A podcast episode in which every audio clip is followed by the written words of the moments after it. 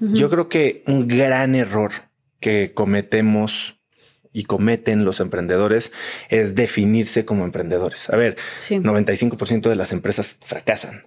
Y cuando tú pones toda tu identidad en algo que tiene 95% de probabilidad de fracasar, bueno, pues te estás posicionando para una pérdida bien grande. Eso aplica para el matrimonio también, ¿eh? También.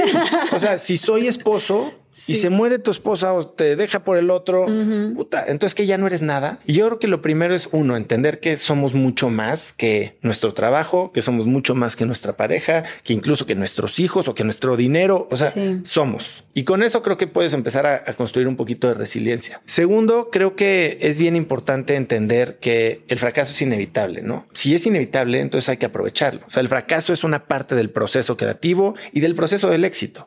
Entonces yo lo que he visto que hacen muchos eh, atletas, sobre todo, lo que hacemos es fracasamos y entonces rumiamos en el fracaso y nos impregnamos o integramos esta identidad de fracaso en nuestro ser. No nos perdonamos. no sé si es víctima o, nos culpamos, ¿no? todos, todos nos vamos a equivocar, pero lo que hacen estas personas que tienen éxito es reconocen el fracaso, porque si no, bueno, sería engañarte, pero lo analizan y aprenden de él. O sea, derivan reglas, hacen este post-mortem. ¿Qué quería que sucediera? ¿Qué es lo que no sucedió? ¿En dónde tuve yo la culpa? No la culpa, sino la responsabilidad. ¿Qué hice yo que generó este resultado que no quería? ¿Y cómo lo evito para la próxima? Mm. Y entonces la gente empieza a generar estos, estas reglas, estos primeros principios, estas nuevas metodologías para no tropezar con la misma piedra dos veces. Y la tercera es que muchas veces si le llevamos tanto invertido a algo, a una relación, a una empresa, a un negocio, a lo que tú quieras, a un empleado, que sentimos que, híjole, ya le metí tanto que tengo que seguirle invirtiendo y no cortar en el momento cuando ya sabemos mm. que que esto no va a ningún lado, es ser víctima del costo hundido, ¿sabes? Pues Tirarle dinero bueno al malo. Extender el plazo únicamente pensando que, bueno, ya le puse tanto esfuerzo y tanto dinero, mejor sigo. Exacto. En lugar de saber cortar a tiempo. Sí, porque aquí estás enfocándote más en el costo hundido, que es algo que no vas a recuperar, y no en el costo de oportunidad. Porque en el momento en que dejas de hacer algo, entonces se te abren otras cosas. Y tú acabas de decir, es que es empezar de cero. Nunca empiezas de cero, La he cagado muchas veces y hoy no estoy empezando de cero para nada. Hoy pues, llevo cuatro años haciendo un podcast. He empezado, no sé, seis, siete Al contrario, porque de donde más aprendes es de tus fracasos y de tus equivocaciones. Entonces esa idea de voy a empezar de cero, no tengo contactos, tengo una reputación que eso sí hay que cuidarlo siempre. Tengo eh, conocimientos, mm. tengo experiencia y sé cómo funcionan ciertas cosas. Estás empezando desde una base mucho más sólida. Y muchas veces cuando me sentía fracasado era porque tal vez había saltado de una disciplina a otra en la que era más novato y no me estaban saliendo bien las cosas y decía me hubiera quedado, me hubiera especializado, hubiera sido este, como dice Malcolm Gladwell, ¿no? Las 10 mil horas para volverte un experto. Y por otro lado, yo sí creo que hay mucho valor en la amplitud.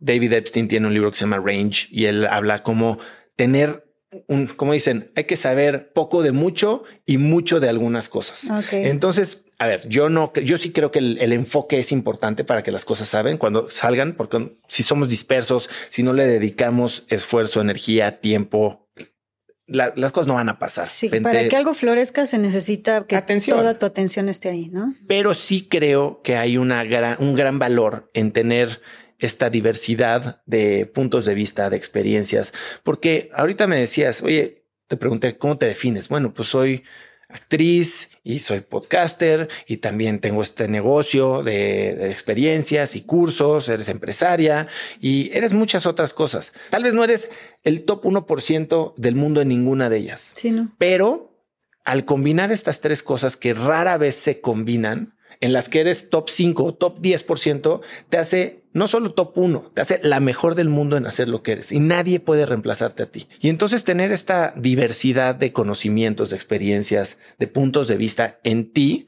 creo que a mí me parece mucho más valioso en un mundo, sobre todo en el que estamos entrando a la era de la inteligencia artificial y donde todo lo estandarizado pues va a ser automatizado.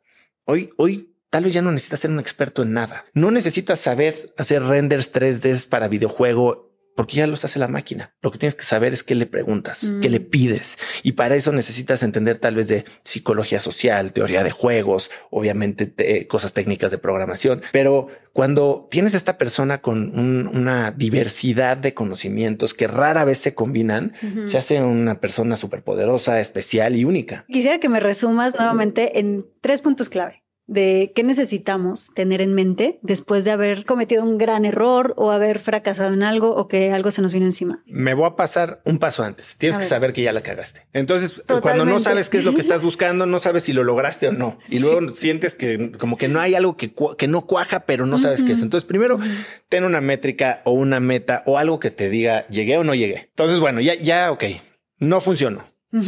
Uno, ya lo reconociste. Dos, perdónate. Mm. Perdónate y entiende que esto es una oportunidad de aprendizaje.